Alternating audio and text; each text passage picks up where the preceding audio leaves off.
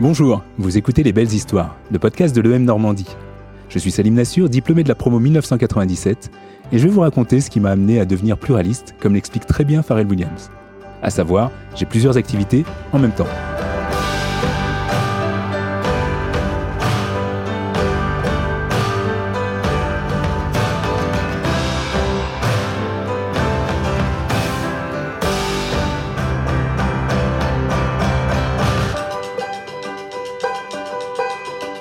Ces années d'étudiante, je trouve qu'elles sont euh, capitales en fait, euh, parce que bien évidemment, tu apprends euh, tu apprends tes hard skills, donc euh, tes compétences métiers, tu vas apprendre le marketing, le juridique, euh, les RH, tu vas apprendre tous ces trucs qui vont te servir euh, plus tard dans tes premiers métiers. Mais en réalité, si tu, si tu fais bien attention, tu vas surtout travailler tes soft skills. Et ça, c'est essentiel dans le monde dans lequel on est, dans un monde où, où ça évolue, parce que tes compétences métiers, on sait très bien qu'elles vont soit évoluer, soit devenir obsolètes. Les, métiers, les métiers changent. Par contre, tes vrais soft skills, tes compétences interrelationnelles, tu vois, ta compréhension de l'autre, ton écoute, qu'elle soit active, qu'elle soit passive, ta résilience, ton ta curiosité, tu vois, typiquement, et c'est ce que je dis souvent aux étudiants, n'arrêtez jamais d'apprendre. C'est pas parce que vous avez quitté le ou, d'autres d'autres instituts euh, qu'il faut arrêter d'apprendre. On apprend en permanence, sinon on est has et, et, ça, c'est hyper important de pas devenir obsolète. Donc, ces années d'études, au-delà de, de la matière, si tu veux, enfin des matières qu'on a pu étudier, comment travailler en groupe? La collaboration est hyper importante, et ça, c'est très bien fait à l'école. Hein, ces travaux de groupe, ça t'apprend à bah, non seulement à délivrer quelque chose ensemble, mais surtout à gérer les individualités, parce que forcément, quand tu es dans un groupe qu'il y en a un qui a rien foutu, euh, bah comment tu, tu, tu, tu deals ça? Et ça, c'est la vraie vie de l'entreprise. Tu vois, que ce soit dans, une grand, dans un grand groupe ou que ce soit ta propre entreprise, tu auras toujours à dealer avec des individualités. Et tu as même des personnes aujourd'hui qui se disent, tiens, je vais faire quelque chose en indépendant, mais tu deals toujours avec des clients, avec des prestataires, bref, tu es toujours en train de dealer avec les autres. Donc comprendre comment travailler avec les autres, ça c'est vraiment quelque chose qui était structurant dans, dans les études. Bah, justement, dès l'école, il y avait des gens avec qui j'avais envie de bosser. Et avant même d'avoir quitté l'école, on a monté une boîte qui s'appelait Normalet, hein, qui était le, le, premier, euh, la première agence de web design euh, en Normandie. C'était il y a presque 30 ans, c'est incroyable. J'avais découvert Internet en 95. Je me suis dit, c'est dingue ce truc. Euh. Les gens qui nous écoutent ne peuvent pas imaginer un monde où il n'y avait pas Internet. Mais à l'époque, il n'y avait pas Internet quand j'ai commencé mes études. Et là, tu, découvres ça pendant tes études et tu te dis, le champ des possibles est juste inimaginable. J'avais moi-même fait d'ailleurs mon mémoire de fin d'études sur comment, alors c'est assez rigolo parce que j'ai fait ça toute ma vie et je continue encore, comment Internet allait changer la façon dont on travaille. C'est assez fou. Hein, donc, et ça, c'était il y a presque 30 ans. Et donc moi, ce que j'avais fait pendant mes études, avant même de créer ma boîte, c'était d'aller euh, d'aller voir. Euh, il y avait y avait un petit provider, euh, donc un fournisseur d'accès internet, comme on disait à l'époque sur Caen. Et je suis allé le voir et je lui ai dit tiens écoute, je les avais vus dans un salon. Je leur ai dit écoute, vous connaissez un truc que je connais pas, c'est internet. Et moi, j'apprends des trucs qu'apparemment vous maîtrisez pas, c'est le marketing. donc je dit on va faire un truc, on va faire un, échange de bons procédés. Vous m'apprenez internet et moi je vous fais votre marketing gratuit. Donc c'était vraiment du donnant donnant. J'ai monté cette boîte euh, avant de partir de, de l'EM, qu'on a continué après pendant encore deux, deux, trois ans. Mais en parallèle, je bossais aussi chez Orange euh, en qualité d'assistant marketing, si tu veux, dans un premier temps, puis après euh, responsable marketing, blablabla. Donc quand j'ai vendu, bah en fait, c'est tombé de façon presque concomitante avec le moment où j'ai quitté Orange. Et à ce moment-là, on est parti. C'était le plein milieu de l'éclatement de la bulle Internet. Et j'avais, moi, j'étais directeur de l'unité d'affaires de Wanadu Pro en fait à l'époque. c'était ouais en dans les années 2000, enfin début des années 2000, et, euh, et mon responsable marketing, donc qui était, qui était dans mon équipe, avait vécu en Grèce. Et il me dit tiens on n'irait pas faire du consulting euh, à Athènes? Parce qu'il avait des contacts là-bas, donc euh, on est parti. Et, euh, et, donc on a commencé à faire ce qu'on savait faire, un consulting dans l'internet, les télécoms, etc. Bon c'était rigolo, il faisait chaud, c'est cool. Et un jour, tu vois, bah, un peu comme aujourd'hui, on était à table et puis on, on, on, commande des pâtisseries et puis on était hyper gourmand, tu vois. Et il me dit ah quand même c'est dégueulasse. Et, il me dit tiens montrez pas une pâtisserie et je lui dis euh, ouais pourquoi pas. Tu vois donc moi j'étais libre, j'avais pas de de, de, de, de, trucs avec de grands groupes, euh, je venais de vendre une boîte donc c'était bien confortable euh, au niveau financier. Et on se dit allez banco on, on, monte une pâtisserie alors on savait rien du tout sur le truc à part qu'on aimait bien les gâteaux si tu veux. Mais depuis le début je savais que c'était pas un truc dans lequel je voulais rester, je voulais juste m'éclater et puis faire un truc donc on a on a revendu ensuite et je suis revenu en France pour me marier aussi, euh, comme on dit, il s'est marié, il a eu des enfants, tout ça, etc. Et après, euh, bah, je suis reparti dans la tech, ce que je sais faire.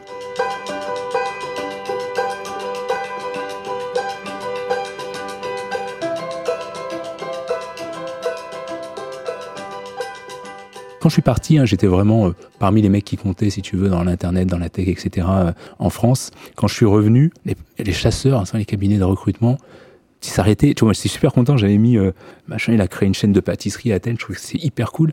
Et les gars, ils me disaient, mais euh, qu'est-ce que tu viens faire dans la tech? T'es un pâtissier. Je dis, t'as pas compris, j'ai monté le truc, euh, on a développé, mais avant, regarde la, ligne d'avant, j'étais dans la tech, tu vois. Ouais, mais quand même, votre dernière expérience, c'était, c'est la pâtisserie, ça n'a rien à voir avec. La... Je dis, ok, laisse tomber, quoi. Et, et, et, et, ça, c'est un vrai souci, ça tend à changer, mais c'est quand même assez, assez, assez actuel quand même de ne de, de pas regarder justement cette fameuse partie soft skills dont on se parlait, mais plutôt regarder le métier. Or, c'est pas ça en fait. Quelqu'un qui va développer un truc from scratch, c'est une capacité d'apprentissage et d'exécution qui est juste phénoménale, quel que soit le domaine, si tu veux. Et ça, certains l'ont vu et d'autres l'ont pas vu. Donc, quand je suis revenu, j'ai une proposition d'Alcatel Lucent hein, qui était, euh, alors j'aime à le rappeler, euh, Alcatel c'était quand même euh, le fleuron de l'industrie française, c'était le Google français de l'époque. quoi. C'est les gens qui ont inventé la DSL, donc avant même la fibre, c'est les gens qui ont inventé les, les, les, les, transmissions satellitaires. Enfin c'était juste fou quoi. Tu vois, donc, dans le milieu de la tech, c'était le nec plus ultra justement de ce qui se faisait. Donc j'étais super content qu'il m'ait proposé un job là-bas où j'étais donc directeur marketing. Et j'étais super content dans un premier temps et très rapidement au bout de trois mois, je me suis rendu compte que j'étais pas très content en fait. Bah, y avait un il n'y avait pas un bon mindset chez, Alcatel, dans le sens où il y avait pas mal de baronnies. Euh, en plus, quand ça a fusionné avec Lucent, donc il y a eu vraiment cette, cette rupture culturelle, si tu veux, entre le mindset français et le mindset américain qui a vraiment pas fonctionné. Et moi, j'étais un peu témoin euh, impuissant de ce truc-là. Je me souviens très bien à l'époque, j'étais allé voir la DRH, moi j'étais directeur marketing là-bas, et je lui ai dit, euh, écoute, là j'ai l'impression qu'on est dans, dans un bus et on est en train de, filer mais euh, à fond euh, euh, mais en, en, pente tu vois en pente on n'était pas en ascension on était en train de descendre et en face il y a un mur. J'ai alors j'ai la chance je suis au comité de direction donc j'essaie de faire tourner le guidon pour pas qu'on se mange le mur mais j'ai l'impression qu'on est un peu seul là. Et je lui dis moi j'attendrai pas de manger le mur avant de sauter. Et j'ai sauté du truc avant parce qu'en fait je leur disais tiens il y a pas mal de choses à changer. Et c'était rigolo parce qu'à l'époque quand j'étais donc au comité de direction d'Alcatel Lucent assez régulièrement je revenais avec une étude c'était une étude d'un cabinet qui s'appelait Ovum qui comparait en fait la structure managériale et les, les process de d'Alcatel Lucent et d'une nouvelle étoile montante qui s'appelait Google. Tu vois et je leur disais, puis sans être Google, on pourrait faire des trucs un peu comme ça. Et ils me disaient, non, mais c'est complètement utopiste, ça, ça marchera pas, blablabla, etc. Jusqu'au jour, à un moment, euh, bah, je leur dis, tiens, moi, je m'en vais. Et j'étais en train de remonter notre boîte. Et à ce moment-là, Google m'appelle aussi, tu vois, et me propose un job je me dis bon bah écoute je vais aller voir c'est super tu vois. Je mets en stand-by la boîte que je voulais monter et, euh, et je vais chez Google et je me souviens très bien euh, quelques mois après je suis retourné voir mon, mon boss euh, de chez je dis bah en fait l'utopie existe. Euh, ce que je te disais ça existe dans une boîte. Et quand je suis arrivé chez Google faut, faut remettre euh, c'était il y a peut-être 15 ans maintenant tu vois je suis peut-être resté 8 ans là-bas. C'était c'était assez impressionnant parce que c'était quand même une grosse boîte tu vois. Quand je suis rentré on était peut-être 30 ou 35 000 euh, ce qui est quand même déjà une grosse boîte, mais qui avait une agilité d'une boîte de 30 personnes. C'était phénoménal, tu vois. Aujourd'hui, donc il y a entre 150, 200 000 si tu comptes même les intérimaires, etc. Mais, euh, donc ils ont un peu perdu cette agilité. Mais ça, c'était vraiment quelque chose qui m'avait surpris euh, en me disant, ah, mais en fait, c'est vraiment possible de garder ça. Et ça, et je, je le répète souvent, ça c'est possible que si tu travailles justement sur les soft skills des people.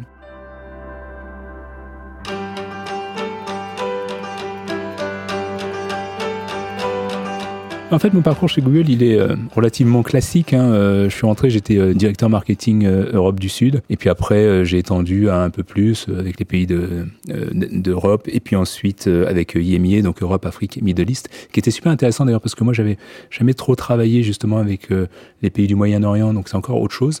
Donc tu vois, ça te donne une bonne vision de de, de perspectives culturelles un peu différentes et de façon de travailler. Donc tu poses pas la même, la même façon avec les Nordiques, enfin avec les, les pays comme le Danemark, etc., qu'avec les pays du Maghreb, qu'avec les, avec la Suisse ou etc. Donc il y a des vraies différences euh, interculturelles qui sont hyper passionnantes à, à travailler aussi bien avec les clients, les prestataires, mais aussi avec tes équipes, parce que quand tu as des équipes qui sont éclatées dans plein de pays, bah, tu apprends forcément à bosser et en télétravail et en visioconférence. Et en fait, tu te rends compte que c'est hyper efficace. C'est vraiment hyper efficace, parce que tu peux pas être partout en même temps. Par contre, grâce à la technologie, tu peux avoir le sentiment d'être partout en même temps. Et ça, c'est vraiment top. Et après, donc, si tu veux, j'ai évolué. Google, a, et notamment dans la partie cloud, a grossi. Et on, m'a demandé de me refocuser vraiment sur la France, parce que c'était un des cinq pays qui, euh, qui comptait euh, dans le monde. Mon rôle était aussi transverse. Donc j'avais mes fonctions sur Europe, Afrique, Middle East et après France, etc. Mais j'avais aussi des, actions globales. Typiquement, j'avais lancé un programme, ce qu'on appelle l'account-based marketing, qui était global. Donc j'étais à la fois pas mal aux États-Unis, en Asie pour ce type de programme, et j'étais aussi évangéliste. Donc l'évangéliste hein, chez Google, c'est celui qui va faire un petit peu l'avant-vente et qui vend le futur euh, dans, dans, différentes boîtes. Donc j'ai bossé vraiment avec plein plein d'entreprises sur la transfo digitale en fait pour les accompagner. Et notamment, tu vois, un truc qui était génial, j'avais mis en place euh, des, ce qu'on appelle des learning expéditions, où j'amenais des, des, des, patrons d'entreprises d'un peu partout dans le monde, dans la Silicon Valley, on leur montrait à la fois la tech, mais surtout, et c'est là, et c'est vraiment moi tout ce que j'ai appris chez Google, c'est comment bah, finalement la tech et même ton business model est important, mais surtout, il, ne sert à rien si tu n'as pas travaillé sur le mindset des people. J'avais lancé, euh, je crois que c'était en 2013-2014 une grande étude pan-européenne pour montrer euh, euh, la corrélation entre des, euh, des, individus et des équipes épanouies et la productivité au travail. Donc j'étais vraiment convaincu de ça intrinsèquement. Et là, on a mis des chiffres dessus pour montrer qu'en finalement, quand tu étais bien dans, dans, ce que tu faisais, tu avais 30% de productivité en plus. Et partant de là, j'ai lu à peu près tout ce qui existait sur le sujet de comment tu travailles le mindset des gens, comment tu les rends positifs, comment tu, tu mets des, des programmes de formation pour, pour ben, faire en sorte d'être dans cette efficacité individuelle et, collective. Et dès 2015-2016, j'ai germé dans, ma tête un projet. Donc, je suis parti après euh, en 2020 euh, de chez Google. Et c'était un projet qui s'appelait Mars, en fait, parce que avec toutes mes lectures, toutes les, thèses et les conversations que j'avais pu avoir avec des psychologues euh, sur le sujet, tu te rends compte que dans n'importe quelle équipe et d'entreprise, il y a cinq piliers d'engagement qui sont hyper importants pour rendre des gens efficaces et donc une organisation efficace. Et ces cinq piliers, je les avais appelés Mars parce que c'est mission, autonomie, action, relation et santé. Et en fait, quand tu commences, tu te regardes la mission c'est hyper important et tout le monde aujourd'hui en recherche de sens. Alors, tu as, le, sens pour l'individu, tu as le sens pour l'entreprise, la raison d'être, etc. Donc, sans ce sens, tu sais pas pourquoi tu te lèves le matin et, qu'est-ce qui te motive. Par contre, quand tu as vraiment compris, et surtout pour un collaborateur, quand tu mets, euh, il aligne ses valeurs personnelles avec celles et la mission de l'entreprise, il est motivé tous les matins. Et donc, une fois que tu as cette motivation et que tu as ce sens, ben, il y a le A premier A de Mars qui est l'autonomie. Et donc, comment on te donne la technique pour être beaucoup plus autonome? Et donc, dans ce concept Mars, c'est pas juste euh, en fait, si tu veux, c'est pas juste euh, des piliers, hein, ces cinq piliers. C'est vraiment un concept. C'est depuis longtemps, j'ai compris que euh, pour m'épanouir, il fallait que les autres autour de moi soient bien. Je ne peux pas m'épanouir et être heureux si les autres ne sont pas bien.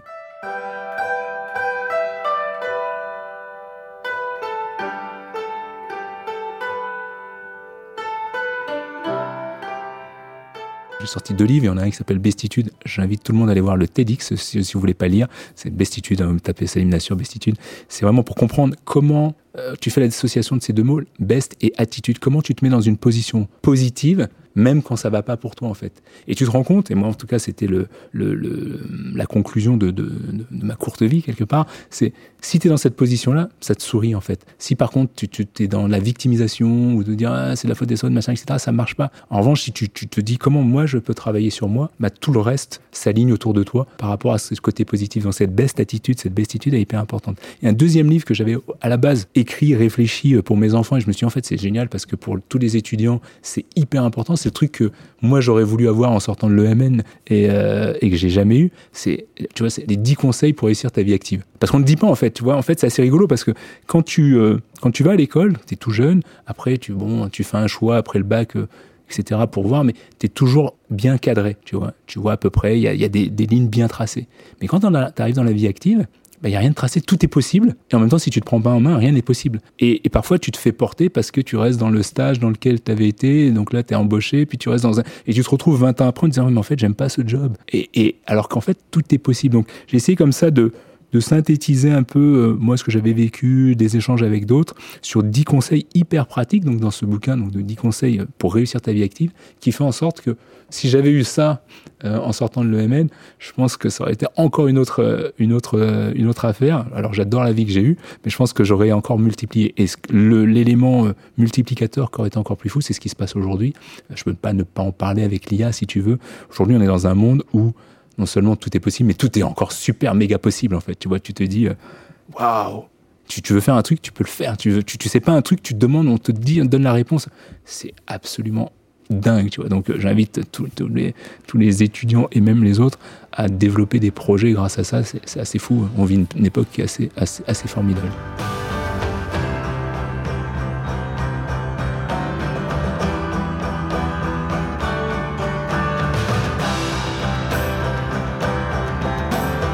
Merci d'avoir écouté mon parcours. J'espère qu'il vous a inspiré. À bientôt.